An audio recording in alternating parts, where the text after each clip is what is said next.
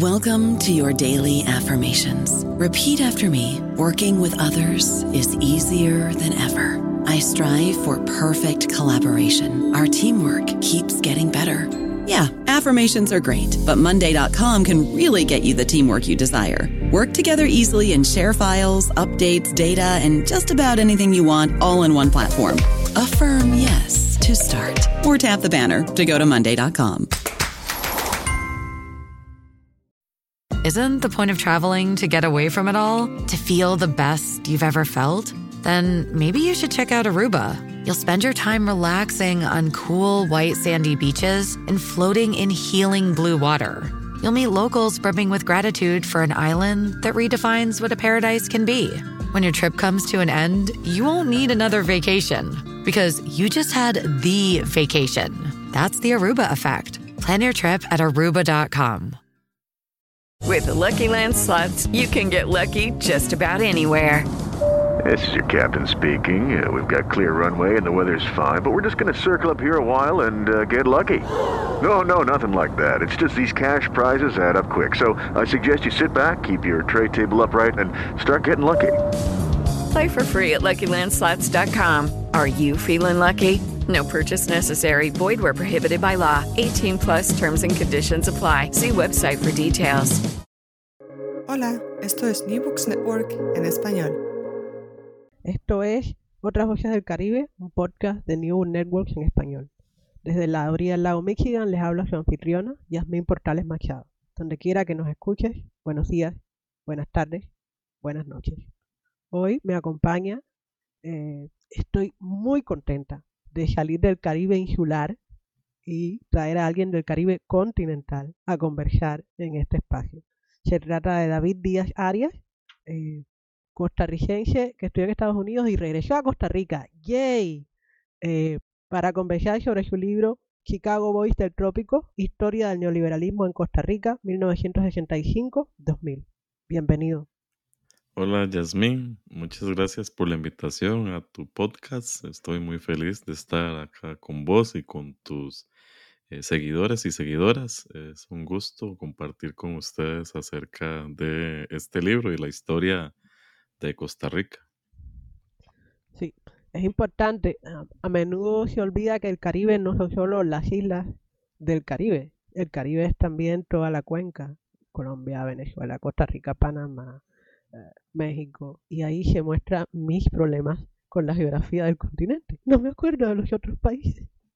Sí, es, es muy eh, común observar el, el Caribe siempre pensando en las islas. eh, y eh, eso ocurre también en toda Centroamérica y en Yucatán y en partes de Colombia y Venezuela, que, que también cuando visualizan el Caribe no están pensando en que sus costas eh, están limitando el Caribe. Y eso es, un artilugio de eh, políticos e intelectuales del siglo XIX que trataron de imaginar que no existía el Caribe sino el Atlántico y que eso los conectaba más directamente con Europa.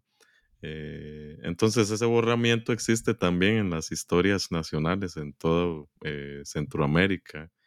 Ese borramiento de que tenemos la costa caribe, eh, que en los libros de historia oficial se muestra como la costa atlántica. ¡Wow! Ok, esto es sonido, pero yo he puesto una cara de extrañeza suprema porque jamás, jamás de los jamases se me habría ocurrido que en Centroamérica dijeran que tienen costa atlántica. Sí, sí, es, Brasil es muy tiene común. costa atlántica. Es muy común ver en los mapas oficiales que pongan eh, costa del Atlántico. Wow, la, las maravillas de la construcción simbólica, el discurso y bueno, en fin, tú sabes mucho de eso, pero vamos por orden. Esto es un podcast que aunque no lo parezca, quiere mucho a Aristóteles. David Díaz Arias recibió su doctorado en historia en la Indiana University Bloomington, en Estados Unidos. Es profesor catedrático y director del Centro de Investigaciones Históricas de América Central de la Universidad de Costa Rica. Ha ganado el Premio Nacional Luis Ferrero a la Investigación Cultural en 2015, concedido por el Ministerio de Cultura de Costa Rica, y el Premio Cleto González Píquez, conferido por la Academia de Geografía e Historia de Costa Rica. ha publicado decenas de trabajos sobre historia política, historia de la memoria, ritos y rituales estatales, nacionales, naciones y nacionalismos, guerra civil, instituciones, caudillos, proceso de paz, construcción del Estado y otros temas en la historia de Centroamérica en general y Costa Rica en particular. Tiene seis libros hasta ahora, todos ellos con editoriales de San José de Costa Rica. Historia del 11 de abril, Juan Santa María entre el pasado y el presente, 1914-2006, de la editorial de la Universidad de Costa Rica, en 2006. Historia de la Caja de Andes, 1944-2004, con la imprenta Segura Hermanos, en 2007. La Fiesta de la Independencia en Costa Rica, 1821-1921, con la editorial de la Universidad de Costa Rica en 2008. Crisis Social y Memorias en Lucha, Guerra Civil en Costa Rica, 1940-1948, con la Universidad de Costa Rica en 2015. La Independencia de Costa Rica, Historia, Debate y Conmemoración, 1821-2021, con la editorial de la Universidad Estatal a Distancia en 2021 y ese mismo año el libro que nos llama aquí, Chicago Boys del Trópico, Historia del Neoliberalismo en Costa Rica, 1965-2000, que salió con la Universidad Estatal de Costa Rica. Entonces, este es como el pitch meeting. Esta es la demostración documental de que David Díaz Arias es un exitoso académico eh, de Costa Rica sobre la historia de Centroamérica. Pero para la gente que nos escucha y no le presta tanta atención, porque no es su vida, no valora tanto tus grandes logros académicos. ¿Quién eres? ¿Puedes presentarte de una manera más informal?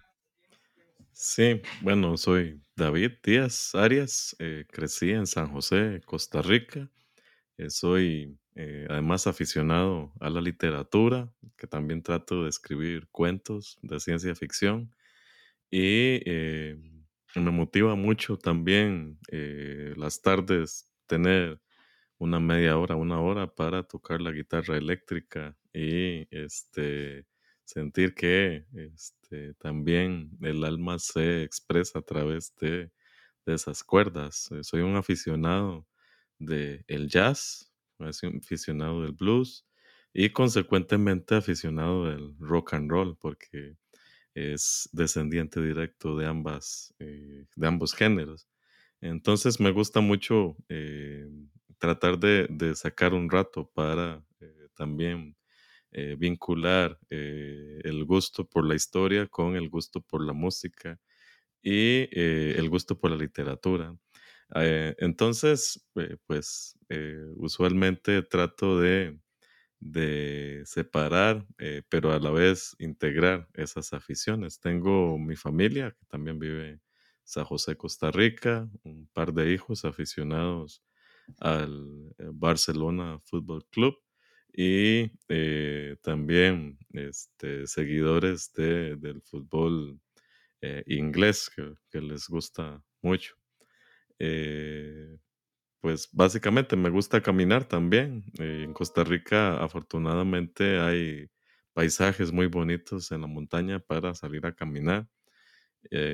me recuerda mucho cuando era pequeño, porque pequeño yo crecí en una zona rural de San José y siempre eh, teníamos acceso a los ríos, eh, a, eh, los bosques, a las montañas, y entonces siempre pasábamos activos, pequeños, en esos lugares. Oye, qué chévere. ustedes oyen que la voz de, de David así toda relajada, calmada, absolutamente de manera atrevida, voy a afirmar que esa calma que refleja su voz se debe a que ha logrado guardar cierto equilibrio espiritual. El hombre toca la guitarra, el hombre camina por la naturaleza, así que vayan tomando nota quienes nos escuchan. Yo no, porque yo soy, yo soy un desastre. Pero en general dicen que es bueno para la salud mental eso. Encontrar un equilibrio, recordar qué cosas te gustan y encontrar tiempo para practicarlas y encontrarte con la naturaleza. Tu amor por Costa Rica se nota no solo por lo que acabas de decir de memorias y prácticas, sino porque hoy vamos a hablar de un libro que literalmente habla sobre Costa Rica, como casi todos los tuyos. Se llama Chicago Boys del Trópico, Historia del Neoliberalismo en Costa Rica, 1965-2000. Por favor, cuéntanos acerca del proceso de creación del libro. ¿Cómo decidiste el tema? que si llevas, si te llevó un año o si te ha llevado, entre comillas, toda la vida académica a escribirlo. ¿De qué va? ¿Cuáles fueron tus motivaciones, tus diálogos? Este libro es una consecuencia de un libro anterior eh, que se basa en mi tesis doctoral en historia en la Universidad de Indiana. Eh, inicialmente cuando fui a, estudiar el doctorado a Indiana, quería estudiar el siglo XIX, eh, lo que se llamó la Federación Centroamericana como proyecto político estatal. Pero en Indiana tuve mi tutor, el doctor Jeffrey Gould, que es un especialista en Nicaragua y El Salvador, y él tenía preguntas sobre Costa Rica en la década de 1940 que yo no pude resolver eh, con la literatura que existía. Y luego, pues entendí que había sido una trampa como para colarme, traerme a estudiar ese periodo. Eh, entonces escribí mi tesis doctoral sobre eh, ese periodo convulso de la historia de Costa Rica entre el 40 y el 48, sobre la guerra civil de marzo-abril de 1948 y sobre la forma en que las y los costarricenses recordaban esos eventos y los olvidaban también, porque en gran medida mucho es olvido sobre ese periodo, a pesar de lo que marcó la historia de Costa Rica hasta hoy. Eh, haciendo ese trabajo, me di cuenta que había esta discusión constante sobre el modelo costarricense, sobre la vía costarricense, eh, tanto en Estados Unidos como en Costa Rica. Y era la idea de que Costa Rica era una sociedad democrática, pacífica, que había logrado consolidar un Estado-nación exitoso en un contexto centroamericano en el que eso no ocurría en otros países. Y ese, ese eh, discurso, a pesar de que tiene una gran cantidad de verdades, tiene eh, también una cortina, un olvido nuevamente, que tiene que ver con los proyectos alternativos, proyectos de Estado alternativos que han existido en Costa Rica y que eh, no, no riman bien con esa historia contada. Y uno de esos proyectos que era consecuencia además directa de la reorganización de los grupos que perdieron la guerra civil de 1948 era el del liberalismo, pero eh, de nuevo cuño, lo que llamábamos neoliberalismo. En la literatura eh, de historia económica de Costa Rica se afirma que el neoliberalismo apareció hasta 1982 y que eh, es una producción, tanto en términos intelectuales como de política pública extranjera, como que Costa Rica, los costarricenses no tenían nada que ver con ese proceso que había sido una imposición del Banco Mundial y el Fondo Monetario Internacional.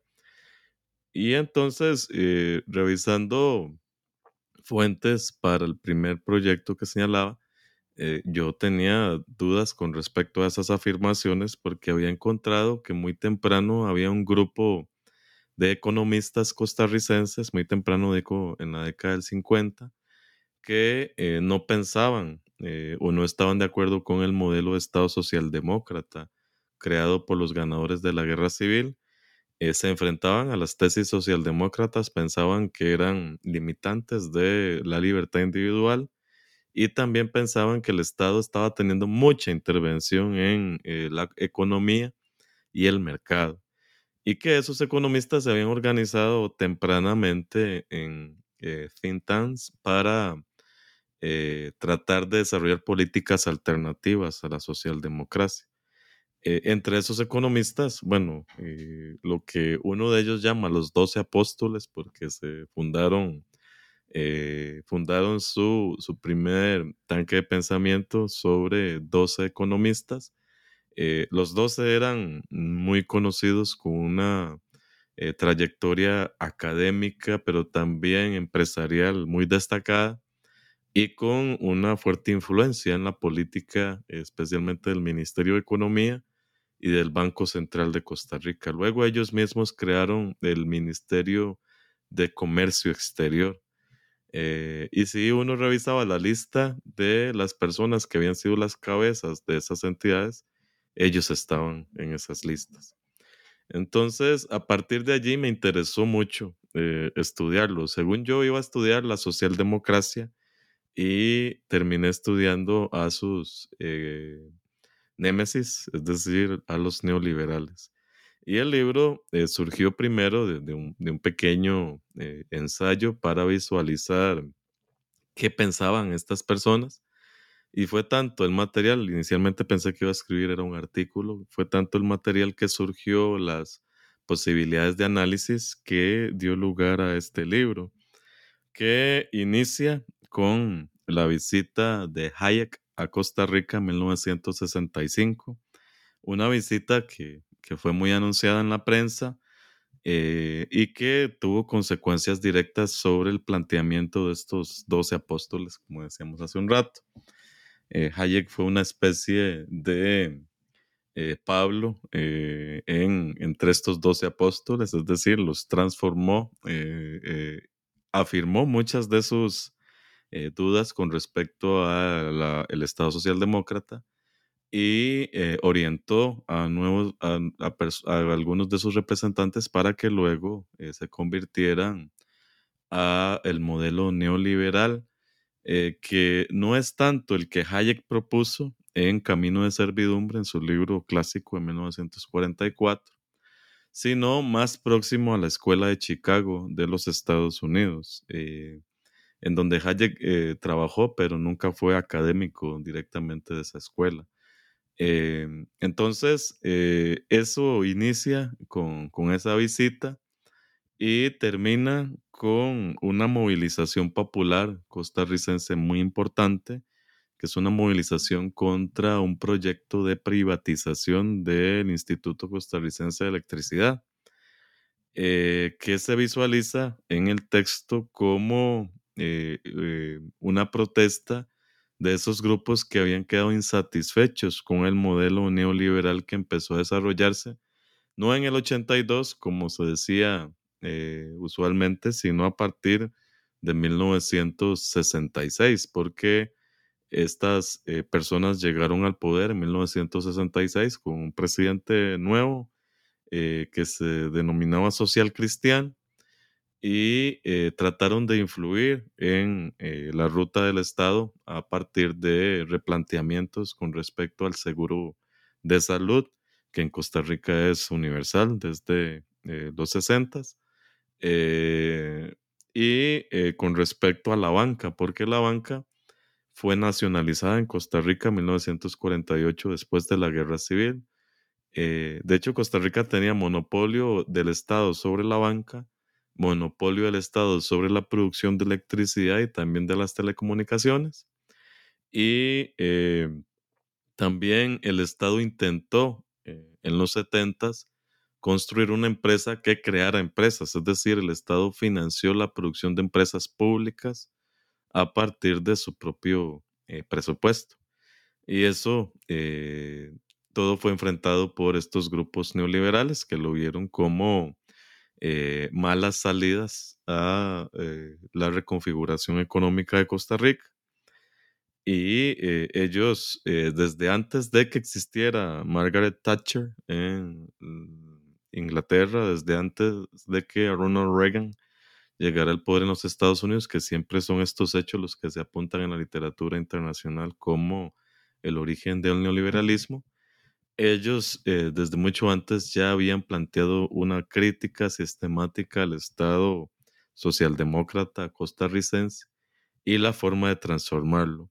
Lo que el libro trata de decir es que la crisis económica eh, que, en la que entró Costa Rica en 1980-81, que es una crisis económica producto de la deuda externa, igual que ocurrió en, todo el mundo eh, en esos momentos, la crisis económica sirvió para que estas propuestas que habían sido dejadas de lado por eh, los grupos socialdemócratas eh, tuvieran un papel central en la reconfiguración del Estado costarricense en la década de 1980.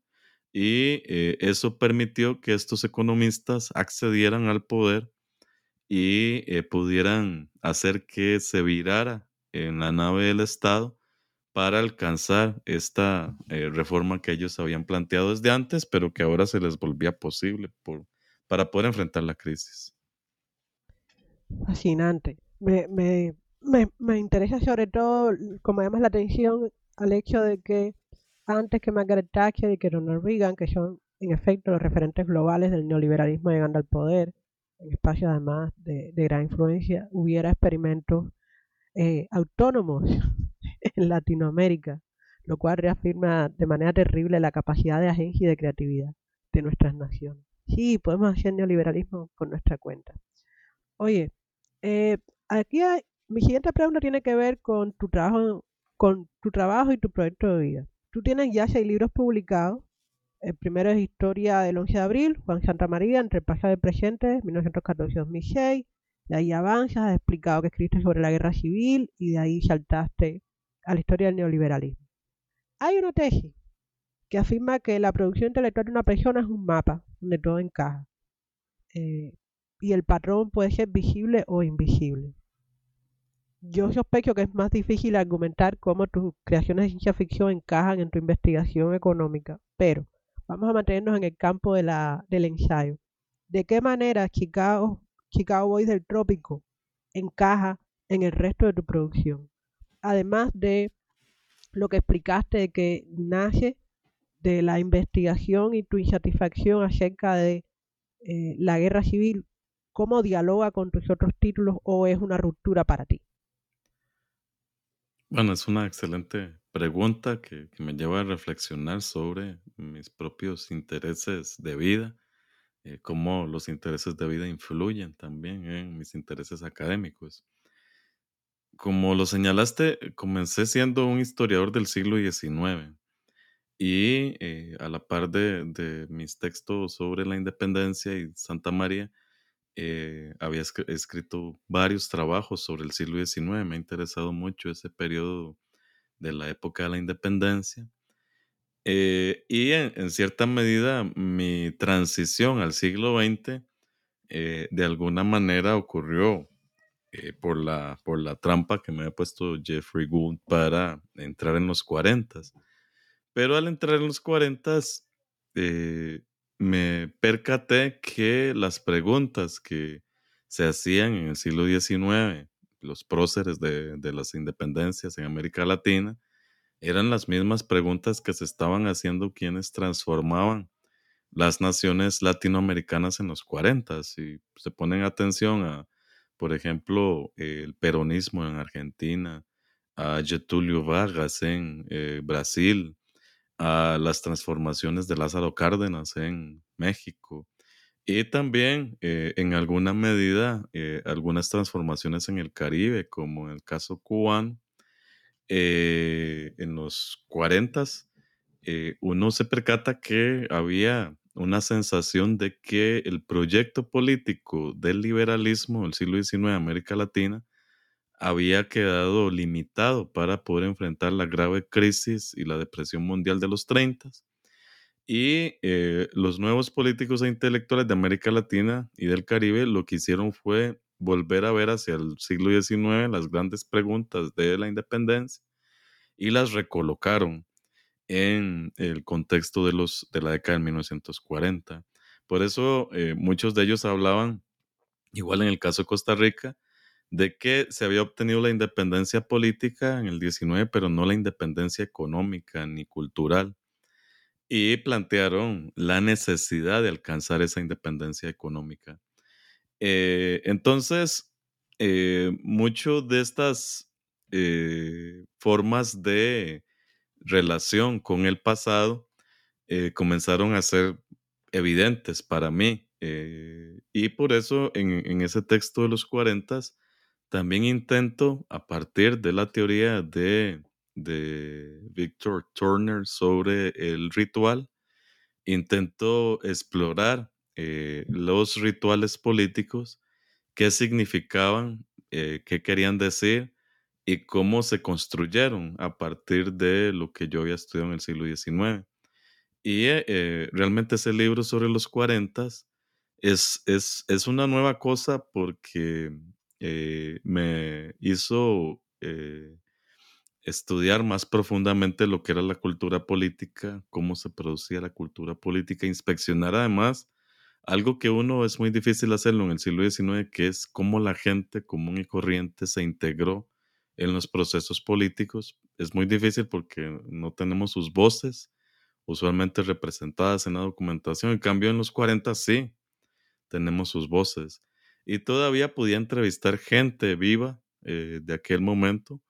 Esa investigación la empecé en 2006, eh, entonces todavía podía hablar con personas de, que estaban vivas y hacer historia oral con ellos y eh, entonces escucharlos. Y eso abrió un panorama que, claro, para el 19 era muy difícil de hacer o no se puede hacer, pero para los 40 fue posible, eh, lo cual me llevó entonces a profundizar más en, en estas, eh, en lo que se llamó la, la, clase trabajadora y cómo esta clase trabajadora presionó por transformaciones políticas en los 40.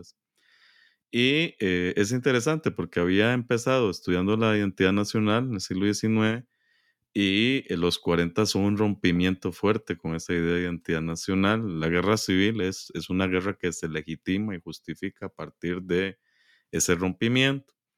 Y por eso pude también integrar esa visión allí. Luego quería otra vez volver al 19 y las fuerzas de eh, las preguntas me arrastraron más hacia el presente. Eso es, es, es bien interesante porque eh, yo decía, bueno, ya hice las paces con los 40, eh, hice las paces con mi tutor, ahora vuelvo al 19 porque tengo todavía preguntas que hacerme para allí y que no había respondido y tenía fuentes recolectadas y demás.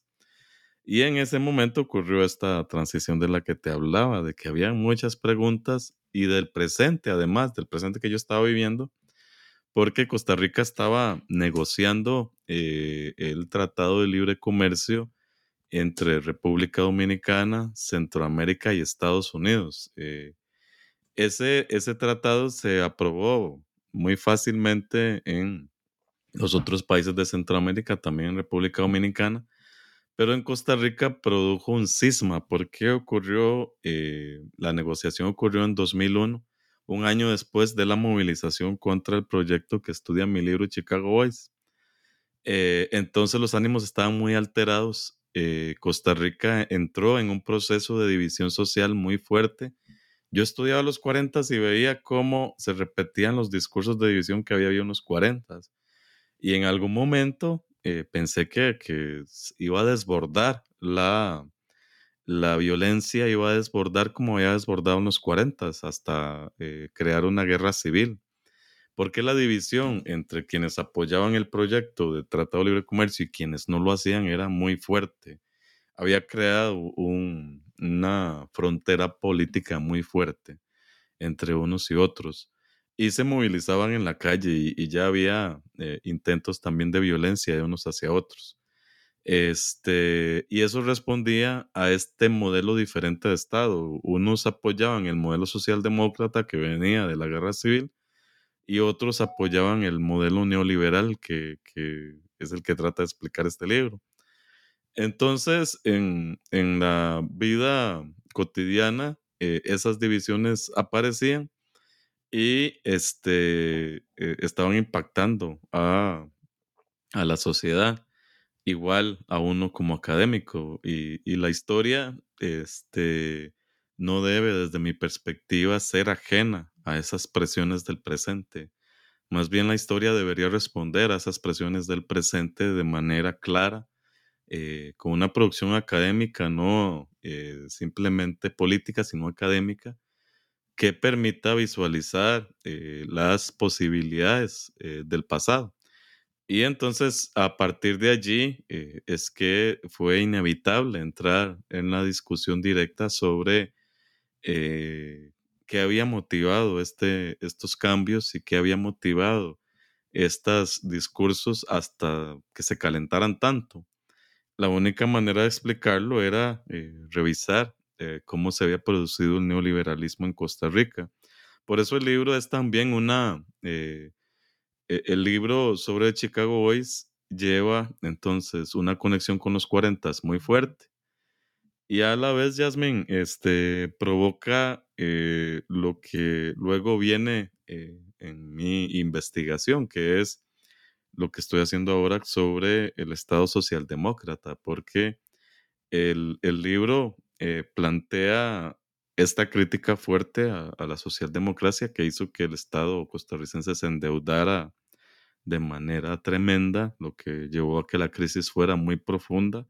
De hecho, esa crisis de 80-81 todavía repercute en las finanzas del Estado costarricense. Y eh, sin embargo, en términos de la academia, especialmente de la academia de izquierda, eh, ese periodo es visto como un periodo de, años dorados, el periodo socialdemócrata como que allí eh, se creó el Estado Social de Costa Rica y como que allí fue cuando eh, fue más posible profundizar las, la economía social. pero tiene esta contradicción de base también, que eso generó a partir de un endeudamiento muy fuerte y por otro lado la tremenda corrupción que se puede ver ya en los gobiernos del 70 al 78.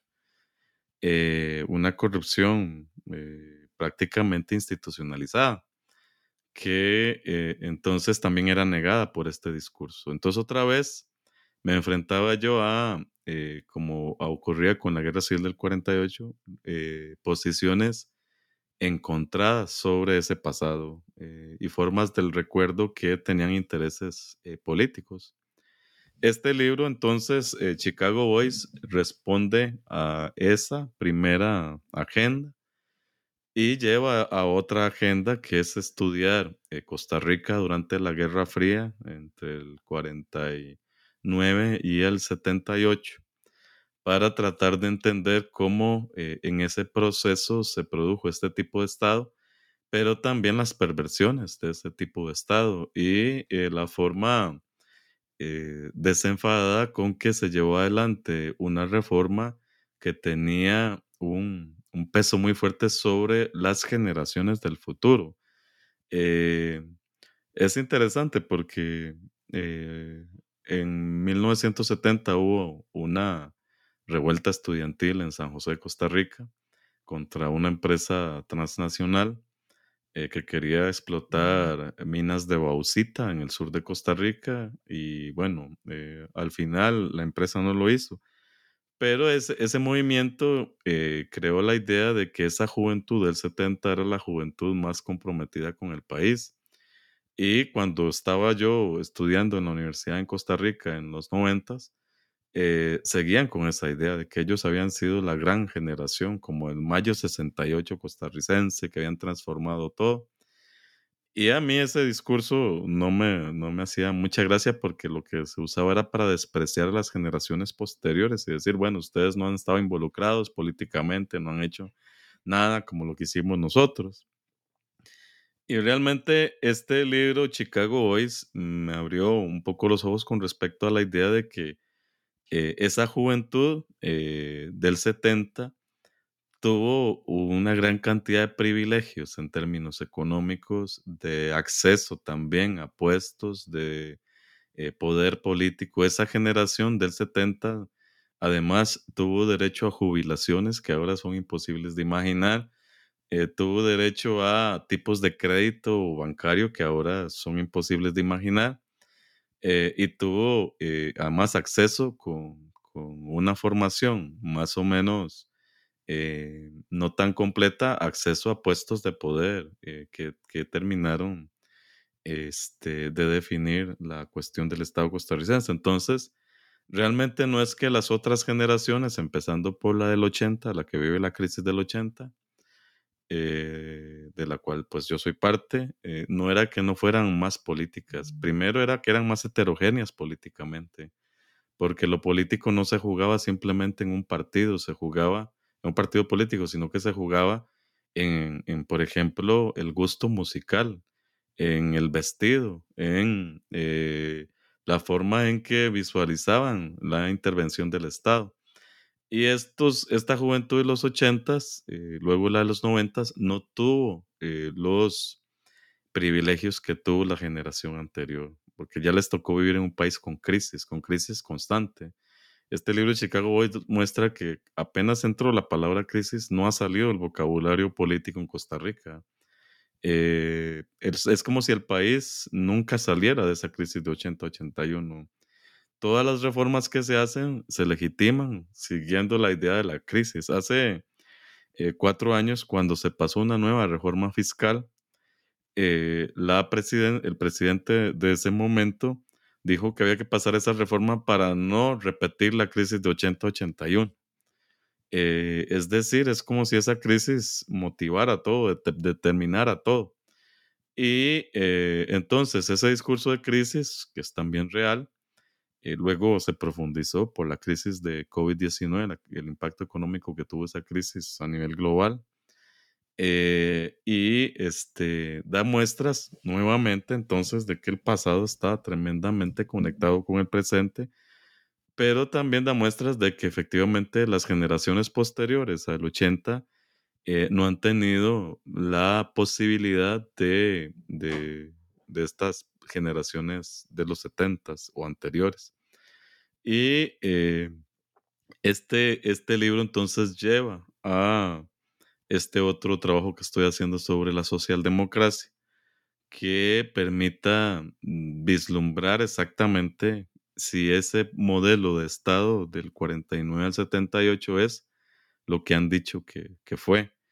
Este, y bueno, em, eh, hay algunas eh, ya avances que se han publicado que muestran una cara un poco diferente de la que usualmente la historiografía económica ha tenido sobre ese periodo. Eh, no, no adelante el placer. Este, me llama la atención. Entonces, a ver, se puede resumir que lo que te, lo que te mueve de todas maneras una y otra vez es como pensar como pensaba la gente. Tú andas como obsesionado con desbaratar mitos. Sí, es cierto. Eh, los mitos, eh, de hecho, una colega me dijo en algún momento que, que a mí me encantaba estudiar eh, temas problemáticos del presente. Ya, temas problemáticos. Sí, eso ahí empieza, para que nos escuchen, ahí empieza a encajar la identidad académica de David con, con su identidad de escritor de ciencia ficción. Gente problemática. Que tenía que salir. Ok, vamos a ser un poco más concretos en la próxima en la próxima parte de la conversación. El libro, como tú mencionaste, empieza, entre comillas, como un relato, en abril de 1965, con la visita de Friedrich von Hayek para impartir cuatro conferencias con el título Los fundamentos éticos y políticos de la economía. El libro termina en el 2000 con, y hace una referencia al columnista mm, Julio Rodríguez en La Nación, comentando la revuelta contra la privatización de la compañía eléctrica. Mm, es mucho tiempo, mucho tiempo entre comillas, 1965, año 2000, o sea, se acaba la Guerra Fría, se cae el muro de Berlín, hay crisis en muchos lugares, ocurren muchas cosas en ese periodo. Para Costa Rica obviamente también es un periodo rico y tú haces el corte en estos años. Pero de manera más concreta, háblanos de la estructura del libro. ¿Por qué está armado de esta manera? ¿Cuáles fueron tus criterios para dividir los capítulos? El libro eh, entonces está compuesto por seis capítulos. Eh, cada uno de esos capítulos eh, responde en términos cronológicos a la estructura de la reforma neoliberal costarricense. y tratan de, ser capítulos de más o menos 30 páginas cada uno.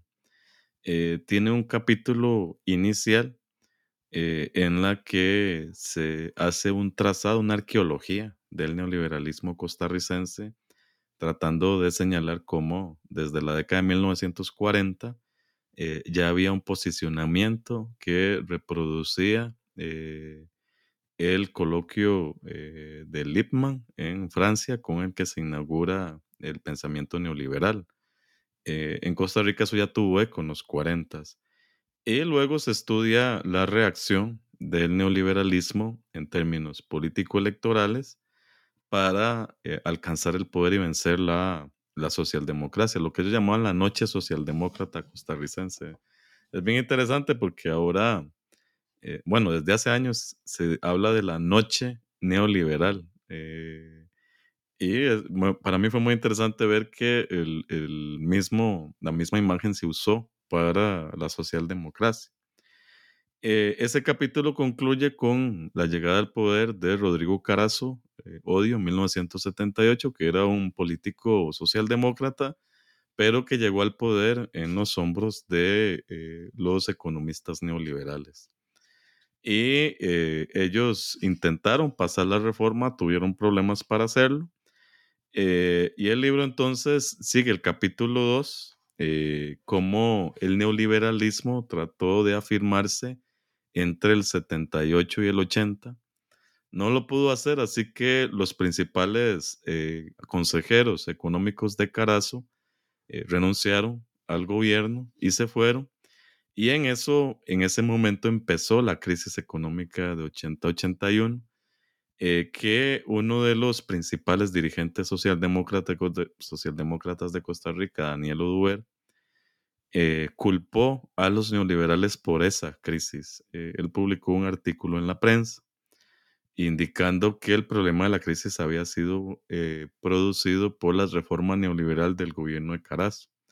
Y eso motivó a que Miguel Ángel Rodríguez, quien luego fue presidente de Costa Rica entre el 98 y el 2002, con él termina este libro, saliera a la prensa a enfrentar a Eduber, diciendo que más bien era una crisis provocada por el modelo socialdemócrata.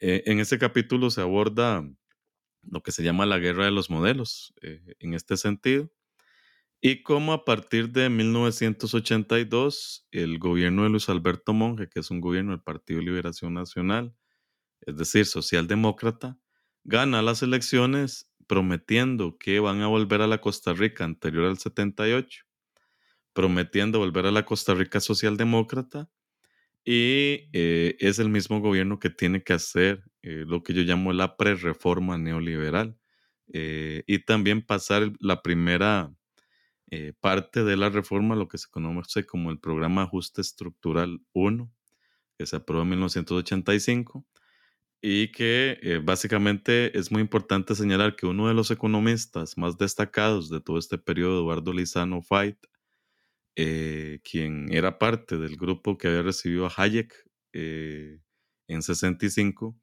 él se convierte en el eh, presidente del Banco Central de Costa Rica a partir de 1984. Y Lizano va a ser a partir de allí un, un, nombre común en la discusión sobre las reformas económicas.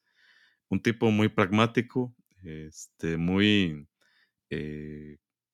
concentrado en la, en la economía, estudioso de la economía, y eh, quien lleva adelante la reforma del Estado costarricense en los ochentas.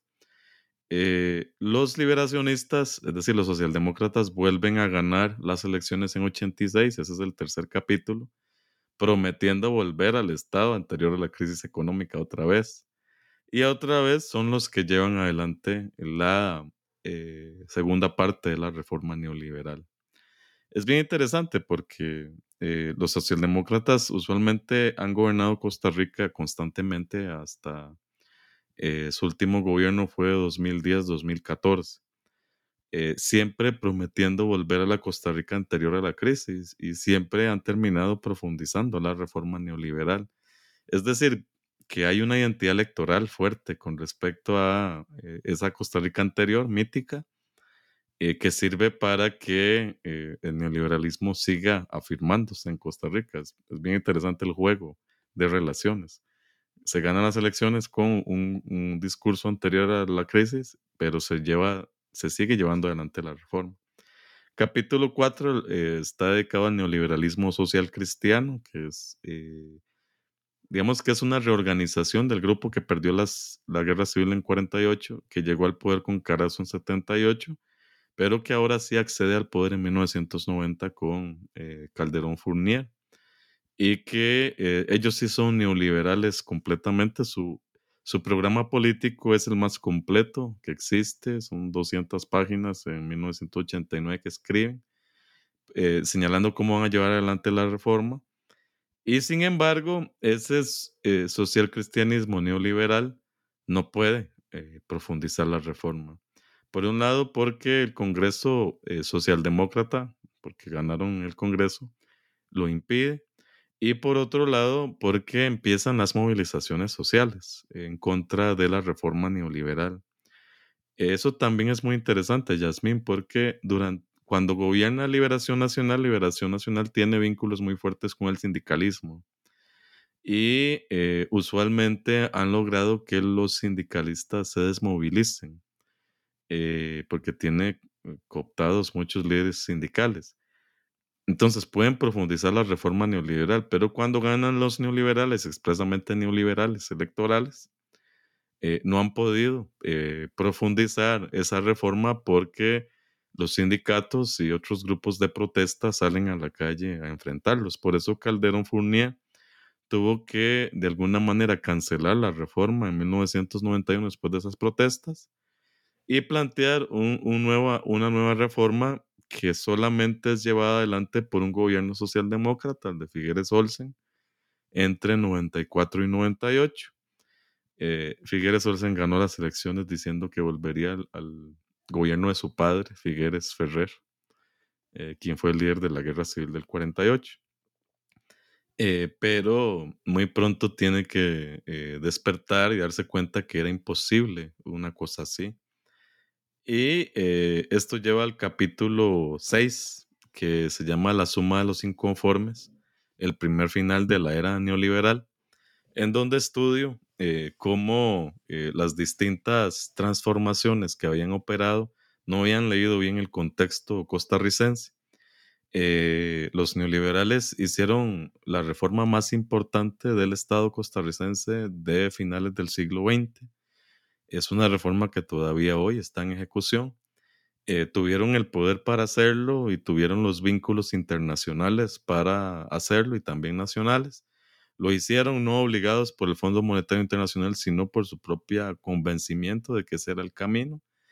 Eh, y eh, sin embargo, en, tanta animosidad por llevar adelante esa reforma que efectivamente transformó la economía costarricense, hizo que la economía costarricense pasara a ser una economía campesina, a ser una economía abierta al mercado eh, internacional.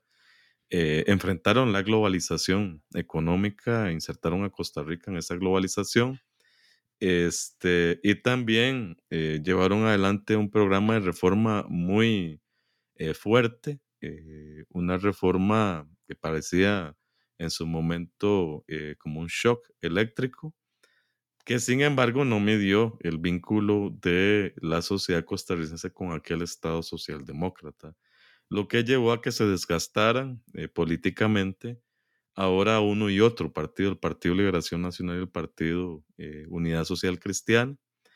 Eh, y eso eh, además se complementó con casos de corrupción que fueron denunciados a principios de este siglo, que llevaron a la cárcel a dos presidentes socialcristianos, a Calderón Fournier, a Miguel Ángel Rodríguez, y que este, también cuestionaron a Figueres, que no fue a prisión eh, porque estaba viviendo en Suiza en ese momento. Eh, pero bueno, tampoco se le formularon cargos directos, eh, pero sí públicos, diciendo que había participado de procesos de corrupción. eso hizo muchísimo que entonces este, se abriera la puerta para esta nueva etapa del neoliberalismo, que en algún momento espero también estudiar luego de que pase por la socialdemocracia. Me gusta la estructura del libro y eh, bueno, eh, quienes lo lean descubrirán que está lleno no solo de muchísima información documental, sino de, comentarios así perpicaces y ratos humorísticos. Humorísticos por rebote. Yo no, yo no creo que tú intentaras hacer humor, ciertamente el tema no, no da mucha gracia, pero tu prosa genera eso, ¿no? El asombro, la sorpresa. Oh, Dios mío, ¿de verdad hicieron esto? wow qué cuentos la gente se inventa, qué cuentos la gente se cree. A veces necesitamos creer, ¿no? Entonces, tú llamas al, tú titulaste el libro Chicago Boys del Trópico y por supuesto, eh, uno piensa que sabe de qué va el libro cuando lee Chicago Boys del Trópico.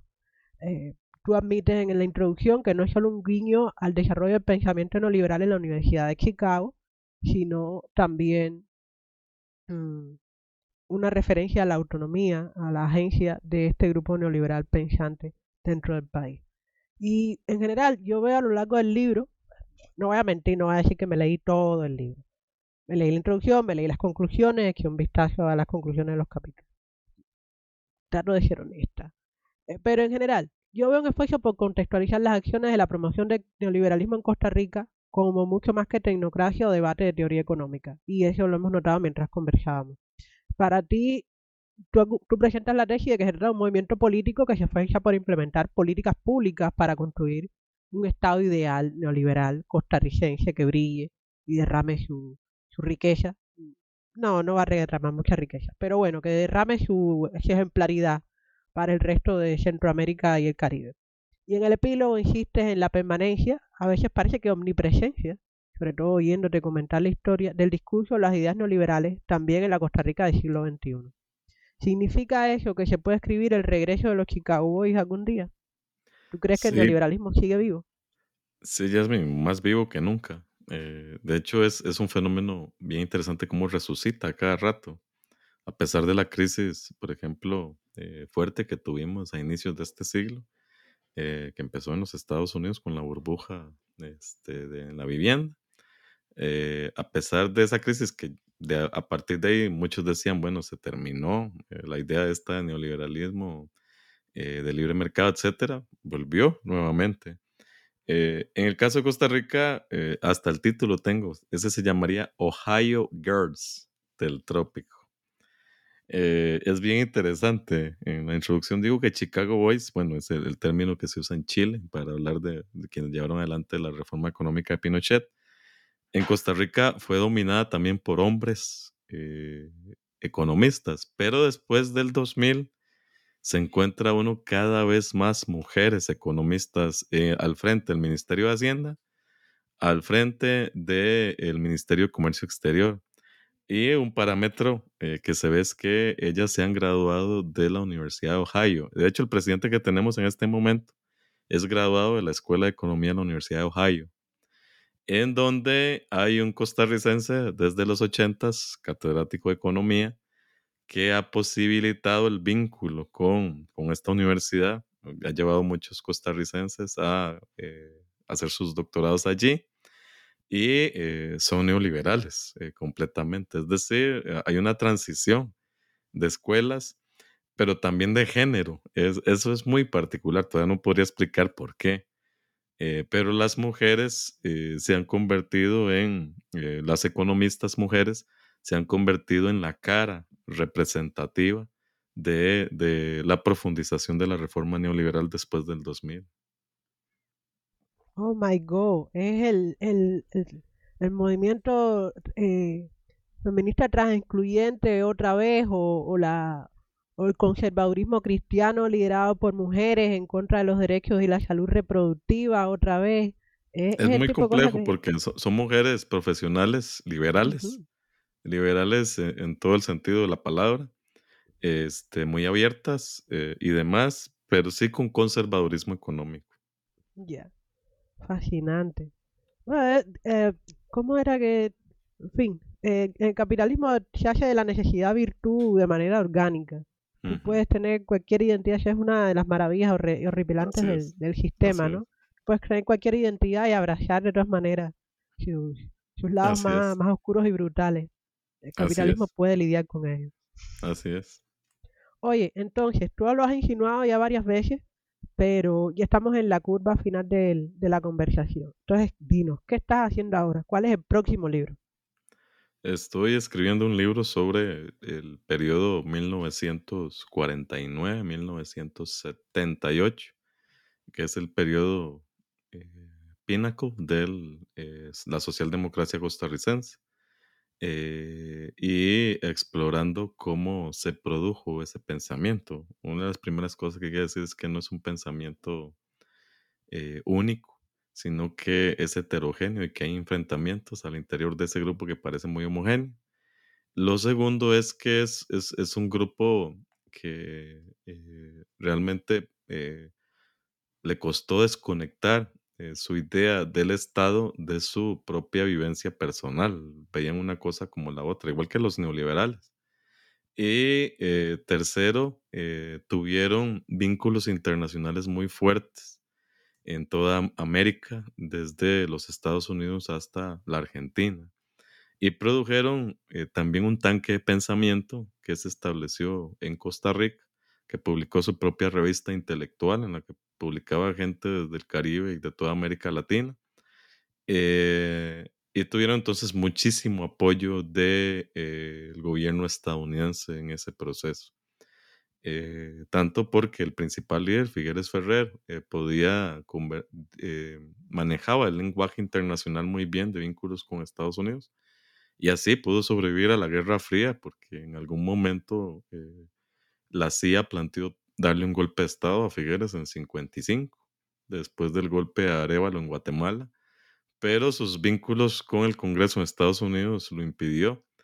Y eso va a marcar muchísimo eh, la posibilidad de esta gente de llevar adelante cada vez más una profundización de, de ese Estado intervencionista que, como decía, se convierte incluso en un Estado empresario en 1970.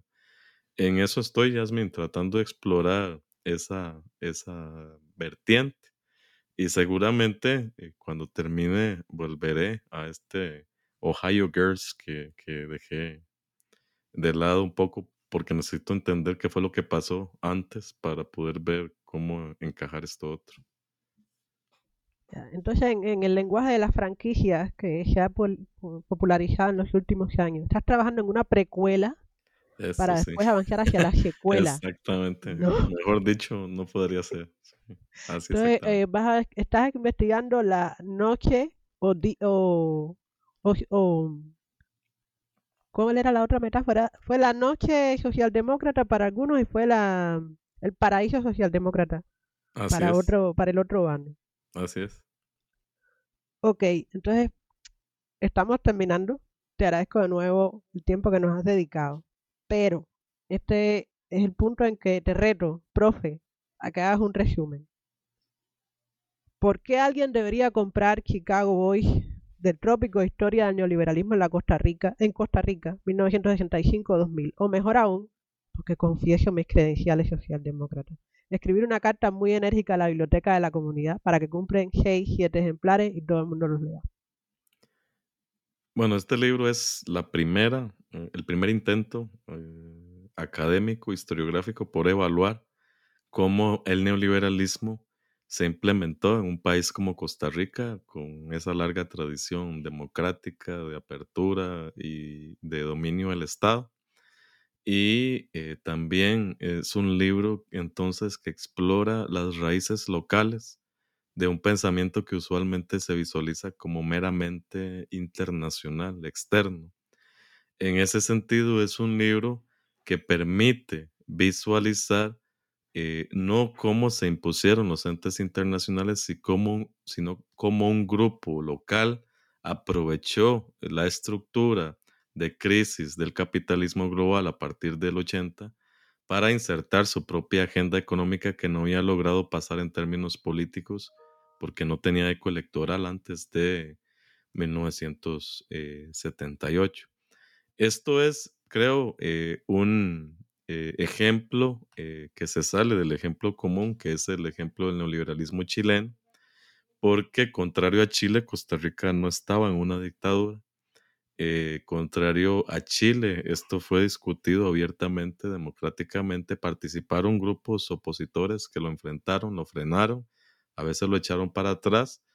Eh, y puede ser entonces en ese sentido una ventana eh, diferente a la manera en que eh, un grupo con vínculos internacionales como los neoliberales han podido transformar un país que en principio no se amoldaba a estas ideas sobre economía de libre mercado y que aún hoy sigue batallando frente a ellas. El libre mercado no convence a una buena parte de la población costarricense y existe todavía una identidad muy fuerte con el pasado eh, socialdemócrata que se sigue representando en términos electorales. Esto eh, probablemente dé vías para inspeccionar eh, ejemplos similares en el Caribe, en el Caribe tanto centroamericano como en el Caribe, en las islas del Caribe y también en casos de Venezuela, en casos de Colombia, también para visualizar si este retorno de los autoritarismos que tenemos a nivel global eh, tiene que ver algo con una reacción a la reforma neoliberal o bien si es eh, una consecuencia directa de esa reforma. Gracias por el resumen. Ahí lo tienen. Tiene, hay que leerse el libro porque es un libro singular. Hay que leerse el libro porque ilumina un montón de cosas. Y incluso piden a la biblioteca que lo compre nada más que por ayudar a la intelectualidad costarricense. Tenemos que ayudarnos mutuamente, tenemos que hacernos visibles.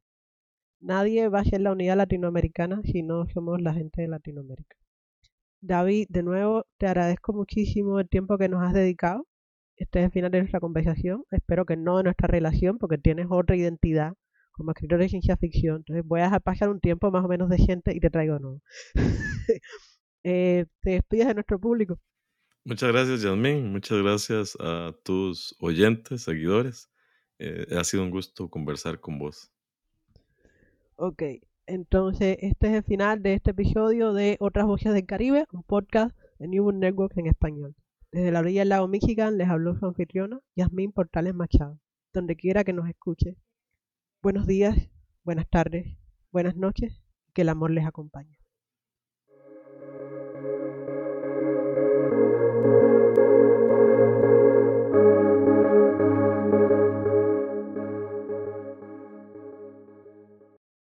Hello, it is Ryan, and we could all use an extra bright spot in our day, couldn't we? Just to make up for things like sitting in traffic, doing the dishes, counting your steps, you know, all the mundane stuff. That is why I'm such a big fan of Chumba Casino. Chumba Casino has all your favorite social casino style games that you can play for free anytime, anywhere with daily bonuses. That should brighten your day a little.